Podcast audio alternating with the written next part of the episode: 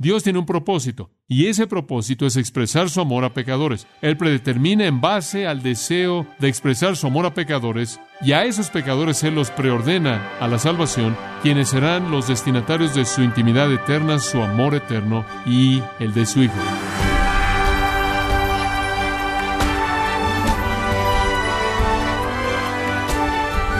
Le damos la bienvenida a su programa Gracias a vosotros con el pastor John MacArthur. El dueño de un teatro ofreció la entrada gratis con una condición. Cada invitado tenía que pagar al salir al final de la película. Lamentablemente, muchas personas tienen una visión similar sobre la salvación, piensan que el regalo de la vida eterna no es gratuito y tiene que pagarse por él. Además, no puede estar seguro que es algo eterno y bajo el dominio de Dios. ¿Qué aliento tendría alguien con esa mentalidad? A continuación, el pastor John MacArthur continúa con la serie titulada El dominio de Dios en gracia a vosotros. Romanos capítulo 8. Y hemos estado discutiendo el hecho de que este capítulo nos asegura de que nuestra salvación es eterna. Tantas personas se preguntan y debaten acerca del asunto de que si usted puede o no perder su salvación. Y es triste porque el texto de este capítulo es tan claro acerca del asunto de la seguridad de un creyente. De hecho, estos tres versículos, versículos 28, 29 y 30, realmente resumen la afirmación más poderosa de la seguridad en toda la Biblia. El versículo 28 dice, y sabemos que a los que aman a Dios todas las cosas les ayudan a bien, esto es, a los que conforme a su propósito son llamados, porque a los que antes conoció, también los predestinó para que fuesen hechos conformes a la imagen de su Hijo, para que Él sea el primogénito entre muchos hermanos. Y a los que predestinó, a estos también llamó, y a los que llamó, a estos también justificó, y a los que justificó, a estos también glorificó. Esto, dicho de manera suave, es una porción monumental de las Escrituras, y estos tres versículos garantizan sin variación, sin lugar a dudas y sin excepción la gloria final de todos aquellos que son salvos. Ahora señalamos en el versículo 28 que la palabra bien se refiere a la gloria final. Dios hace que todas las cosas les ayudan a bien, en conjunto, para bien, bien siendo esa gloria eterna, la cual ha sido el tema de su discusión desde el versículo 18.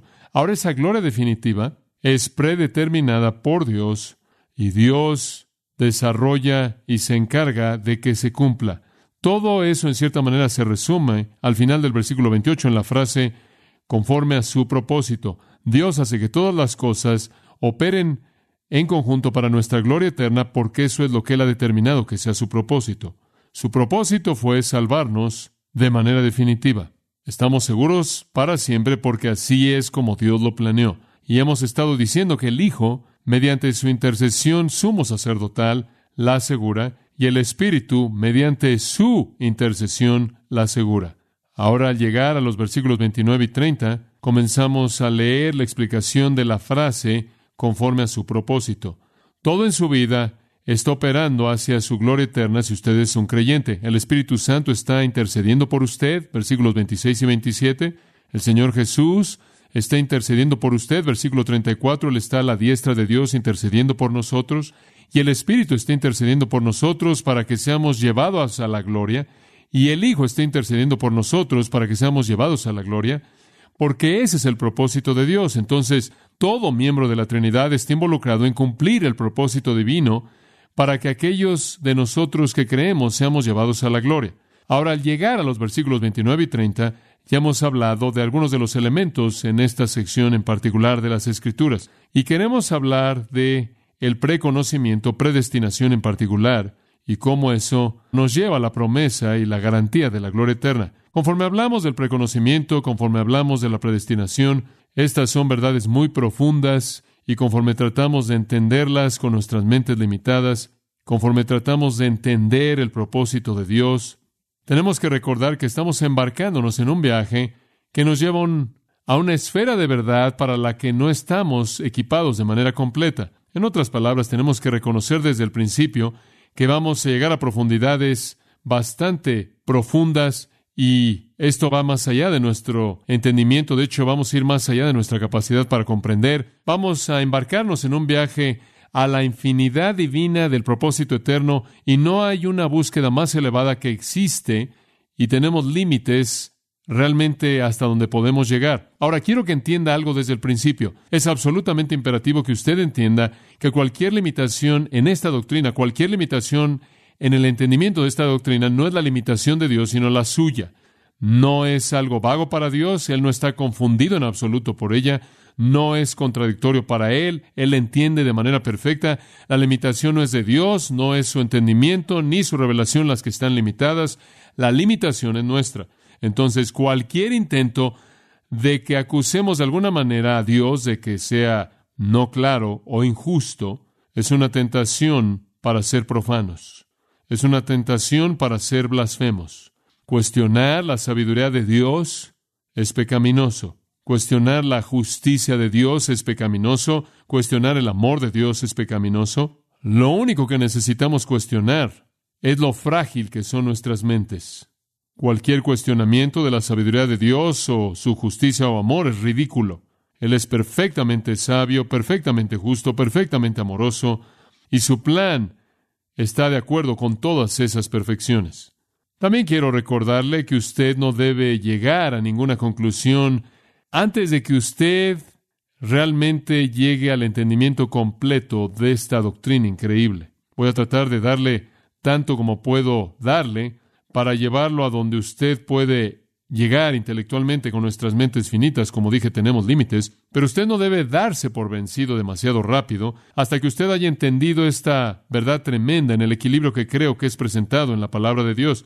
Debemos creer exactamente lo que la Biblia dice, no más, no menos y no diferente.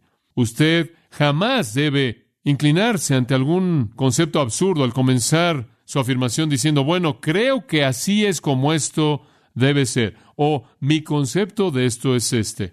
Usted simplemente debe venir humildemente a la mente infinita, sagrada de Dios y reconocer que usted únicamente puede entender tanto como Él le ha revelado a usted, inclusive eso va a ser demandante para usted.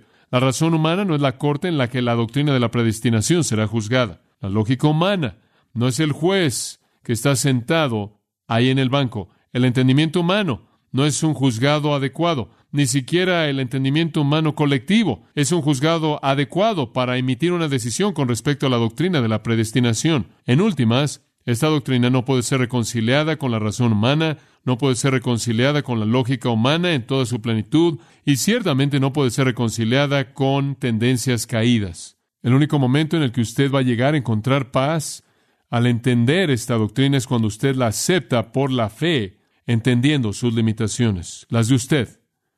Ahora, la verdad general dada por el Espíritu Santo, mediante el escritor inspirado Pablo, es que Dios hace que todas las cosas nos lleven a la gloria eterna, porque así es como Él lo planeó.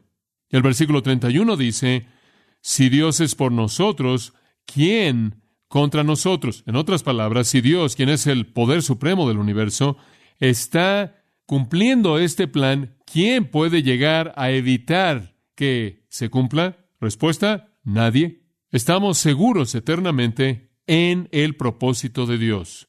En Efesios capítulo 1 se nos recuerda, en el versículo 4, al final del versículo, en amor, habiéndonos predestinado para ser adoptados como hijos mediante Jesucristo para sí mismos según el beneplácito de su voluntad. Versículo 9, según su beneplácito, el cual Él determinó en Cristo Versículo 11. Habiendo sido predestinados según su propósito. Todo se remonta a su propósito. Todo se remonta al hecho de que Dios es soberano. Dios está en el trono. Segunda de Tesalonicenses 2.13. Dios os ha escogido a vosotros desde el principio para salvación. Segunda de Timoteo 1.9. Nos salvó, nos llamó con llamamiento santo, no según nuestras propias obras, sino según su propio propósito. Ahí está de nuevo. Todo esto está encerrado en el consejo eterno de Dios que Él mismo determinó desde antes de que el mundo comenzara. Y esa es la razón por la que, como le dije la última vez, Juan 1.12 dice que hemos llegado a ser hijos de Dios, no por la voluntad de la carne, no por la voluntad del hombre, sino de Dios. Diciéndolo, afirmándolo de manera simple, la salvación no ocurre por lo que usted decide, la salvación ocurre por lo que Dios ya ha decidido.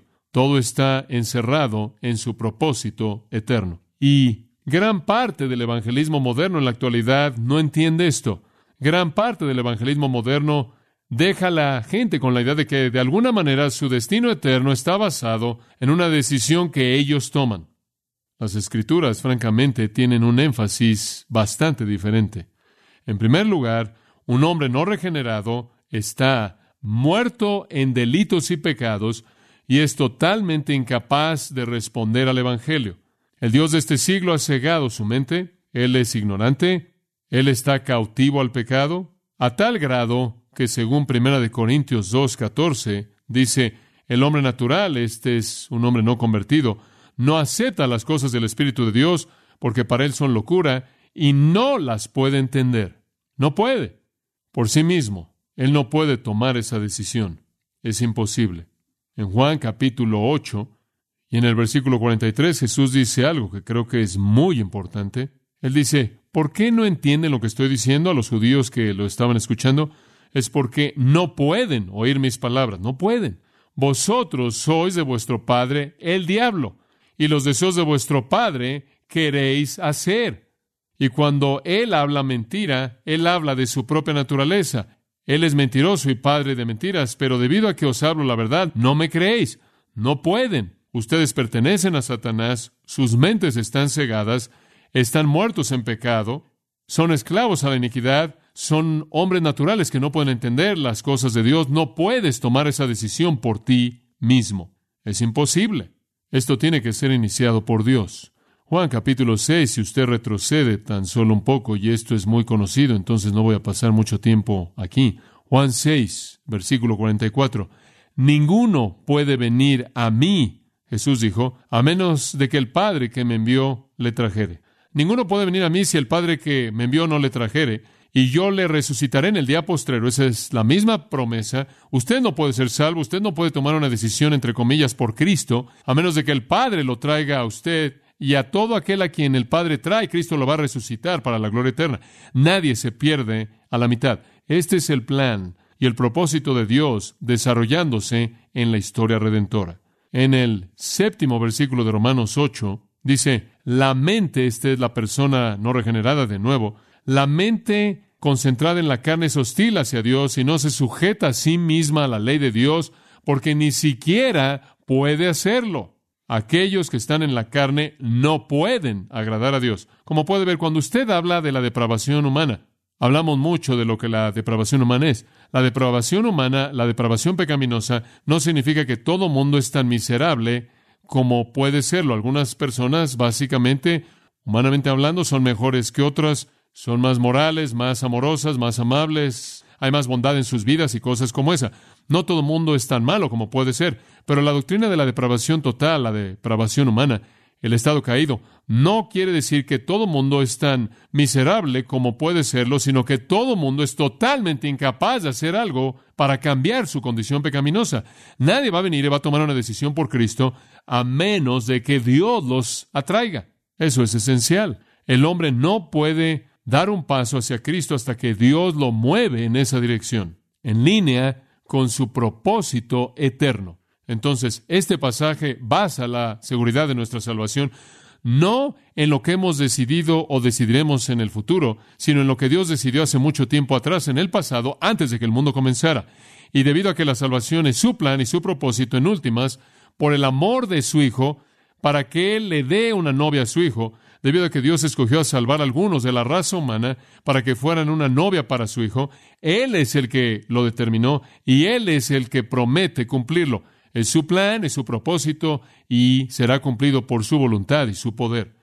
Respondemos por fe al impulso del Espíritu de Dios, eso es verdad, pero es su propósito. Ahora regresemos a Romanos capítulo 8 y con eso en mente simplemente algunos elementos básicos para entender esto. Vayamos al versículo 29. Hablamos del propósito de la salvación. Hablamos de eso la última vez, únicamente lo voy a mencionar brevemente. El propósito de la salvación, según el versículo 29 de Romanos 8 es este. En primer lugar, que seamos conformados a la imagen de su Hijo. Eso es que el propósito de la salvación desde el plan inicial de Dios al final del versículo 28, conforme a su propósito. ¿Y cuál es su propósito? Que seamos conformados a la imagen de su Hijo. Él quiso darle, como dije, una novia a su Hijo, pero Él quiso darle a su Hijo esta humanidad redimida que pudiera reflejar su gloria, que de alguna manera sea conformada a Él. Hablamos de eso la última vez. Fuimos salvos en esperanza y algún día seremos conformados a la imagen de Cristo, Filipenses 3:21. Tendremos el mismo cuerpo glorioso que Él tuvo en su resurrección, seremos hechos como Él. Quiero hablar del progreso. El progreso. Esto es muy, muy importante. Y regresamos al versículo 29 y al 30 para el progreso. Conocemos el propósito. Dios determinó desde antes de que el mundo comenzara, desde antes de la fundación de la tierra, que Él salvaría a algunos a partir de la raza humana para que fueran llevados al cielo, para que recibieran la imagen misma de Jesucristo, para que fueran tanto como Él, como la humanidad glorificada puede ser como la deidad encarnada, tanto como puede ser así, para que fueran como Él, para que Él fuera el primordial entre muchos hermanos que pasaran para siempre sirviéndolo, honrándolo, exaltándolo y glorificándolo. En otras palabras, fuimos salvos por causa de Cristo y no por nuestra causa. Hay algunos beneficios secundarios para nosotros, maravillosos, pero el propósito definitivo fue su gloria. Ahora veamos cómo el plan se desarrolló en los versículos 29 y 30. Comienza al principio del versículo 29, porque a los que antes conoció también los predestinó. Ahora versículo 30. Y a los que predestinó, estos también llamó. Y a los que llamó, estos también justificó. Y a los que justificó, estos también glorificó. Ahí está la progresión. Vimos el propósito de la salvación. Aquí está el progreso de la salvación. Y Pablo bosqueja el propósito eterno de Dios que se está desarrollando en cinco pasos. Preconocimiento, predestinación, llamado justificación y glorificación. Es muy, muy importante que entendamos estos porque ahora usted va a poder entender el progreso del propósito salvador de Dios desarrollándose. Tomemos el paso uno, porque a los que antes conoció, preconocimiento. Preconocimiento es el primero.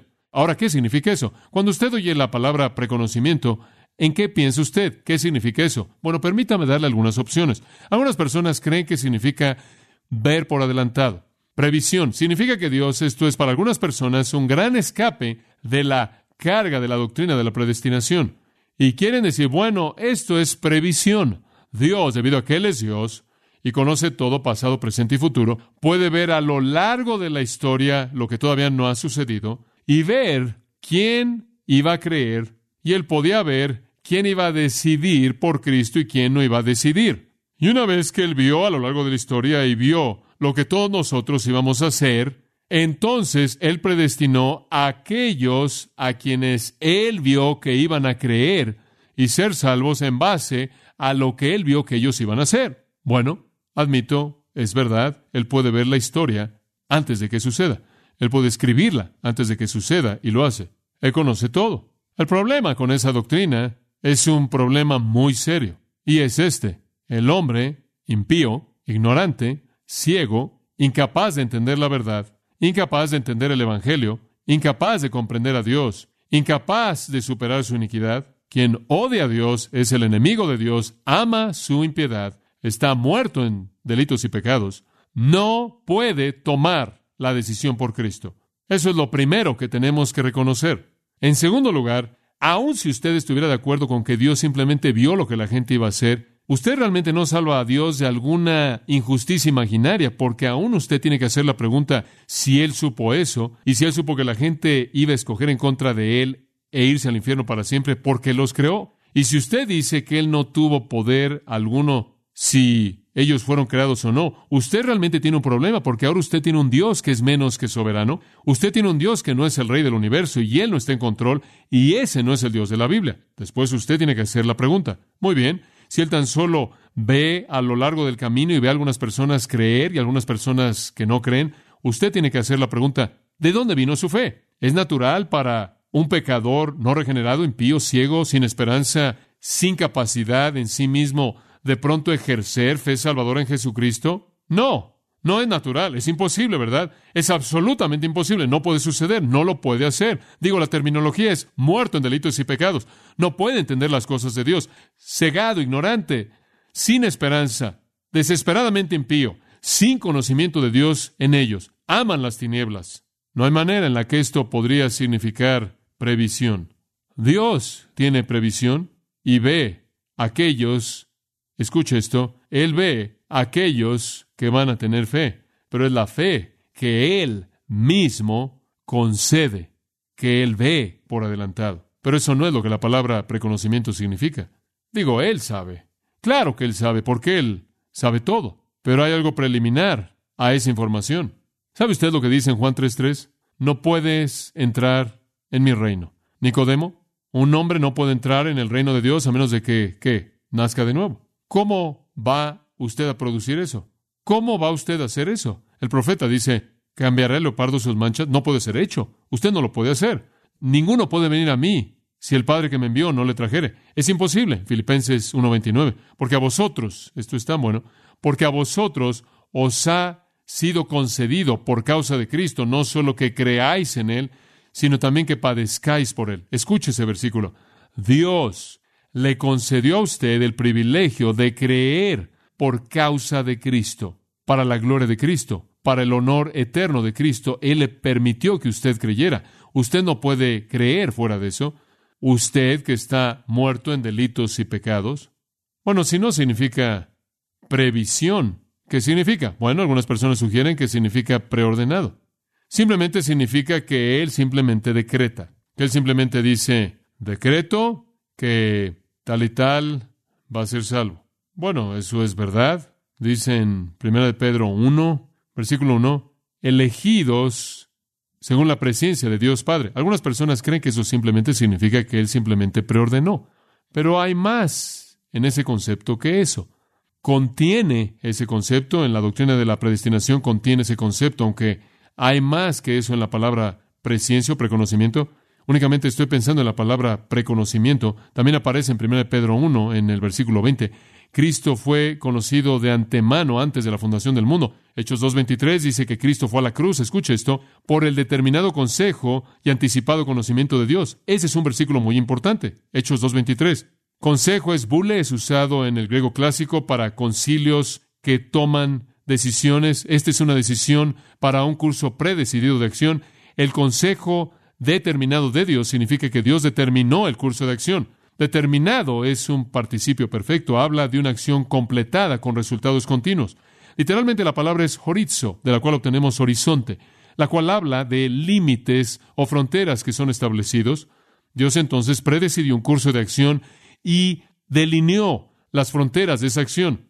Esto es el consejo determinado y anticipado conocimiento. Anticipado conocimiento significa en ese pasaje debido a una regla griega antigua que algunos de ustedes conocen, la regla de Granville Sharp.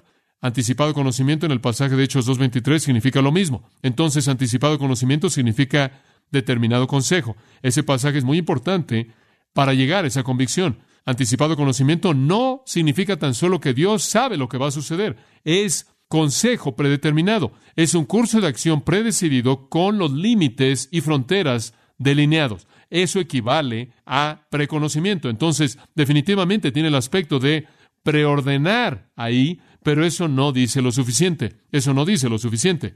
Es verdad que en la predestinación Dios, en su omnisciencia, puede ver a lo largo de la historia, y es verdad que Dios en su preconocimiento ha predeterminado y preordenado el flujo de lo que va a suceder. Pero hay otro componente en esto que quiero señalarle, y es este. El concepto de preconocimiento abraza la idea, incluye la idea de una predeterminación no solo de tomar un curso de acción, sino de tomar un curso de acción motivado por amor.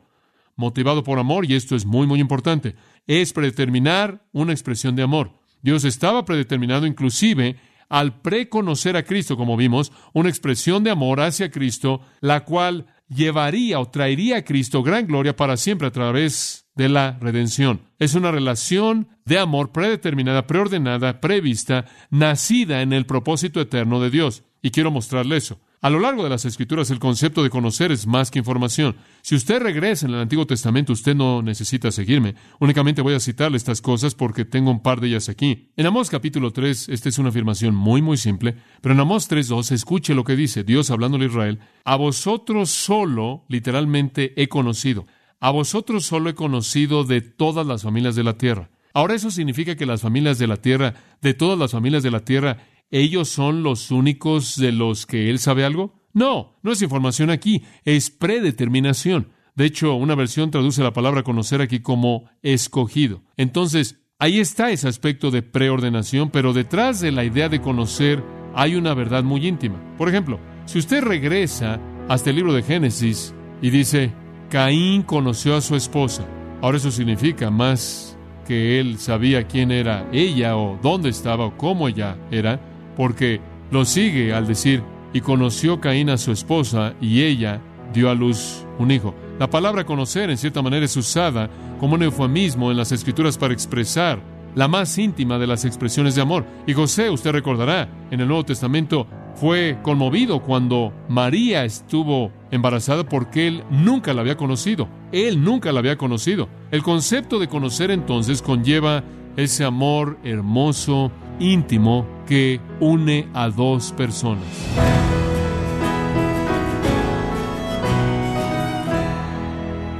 Fue el pastor John MacArthur con la serie titulada El dominio de Dios en gracia a vosotros. Estimado oyente, quiero comunicarle que Grace Community Church, bajo el liderazgo de John MacArthur, ha organizado para los días viernes 28 y sábado 29 de septiembre la conferencia en español Expositores 2018. Acompañan a John MacArthur en la enseñanza de Expositores 2018 con el tema La doctrina de las Escrituras, líderes de gran influencia como Ibis Carballosa, Miguel Núñez, Sugel Michelén, Henry Tolopilo y Josías Grauman. Para mayor información e inscripciones a la conferencia Expositores 2018, los días 28 y 29 de septiembre en Son Valley, California, visite conferenciaexpositores.org Repito, conferenciaexpositores.org.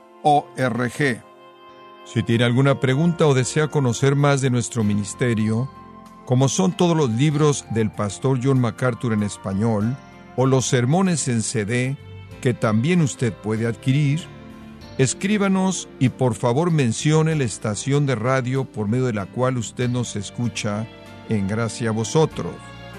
Es importante conocer no solo el país y ciudad de donde usted nos escucha, sino también la radio.